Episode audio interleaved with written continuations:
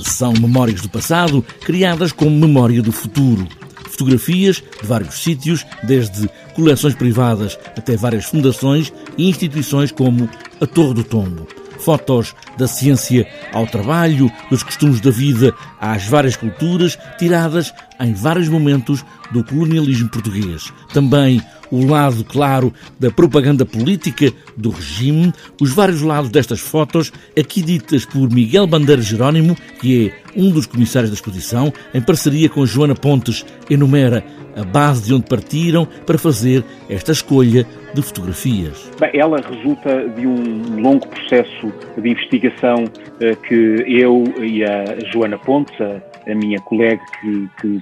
é co-curadora, eh, juntamente com a Filipa Vicente, uma historiadora, desenvolvemos a propósito de um documentário. Este documentário, que tem o mesmo título, Visões do Império, que estreará eh, nas salas em julho, eh, já foi, já foi objeto de antestreia, lançou-nos num projeto de vários meses de investigação sobre esses diferentes usos da fotografia. E nós, quando terminámos este documentário, pensámos, eu e a Joana, já sem a Filipa Vicente, pensámos que era muito interessante desenvolver outros ângulos, eh, eh, outras investigações, outras geografias, outros tópicos, eh, e no fundo é nesta sequência de um longo diálogo com os arquivos,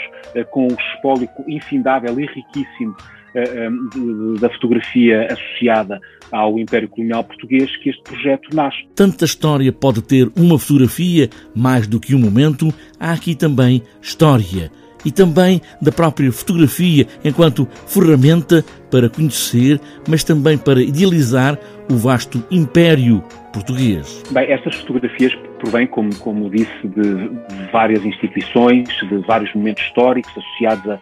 a diferentes a fotógrafos, a diferentes olhares e tiveram a, diferentes usos instrumentais, outros ilustrativos, outros até documentais, enquanto documentos históricos, e assim sendo, eh, cumpriram muitas funções diferentes, eh, eh, aludiu às funções propagandísticas, não é? Mas estas fotografias também serviram para outros propósitos, como o da documentação de momentos de lazer ou a, a, a, da denúncia de, daquilo que eram os aspectos mais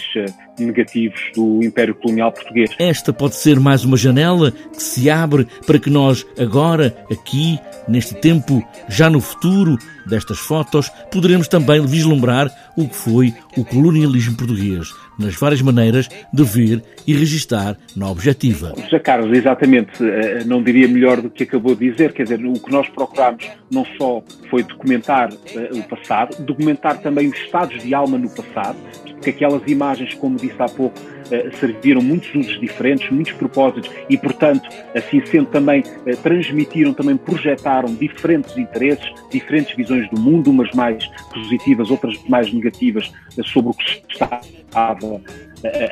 passar. Como olhar o passado, que já não é possível mudar, mas é com certeza possível olhar de uma outra maneira, usando também as várias ferramentas com que foi olhado. Somos nós a olhar para a nossa própria história, olhando estas fotos, tantas vezes como espelhos, mas também como bandeiras.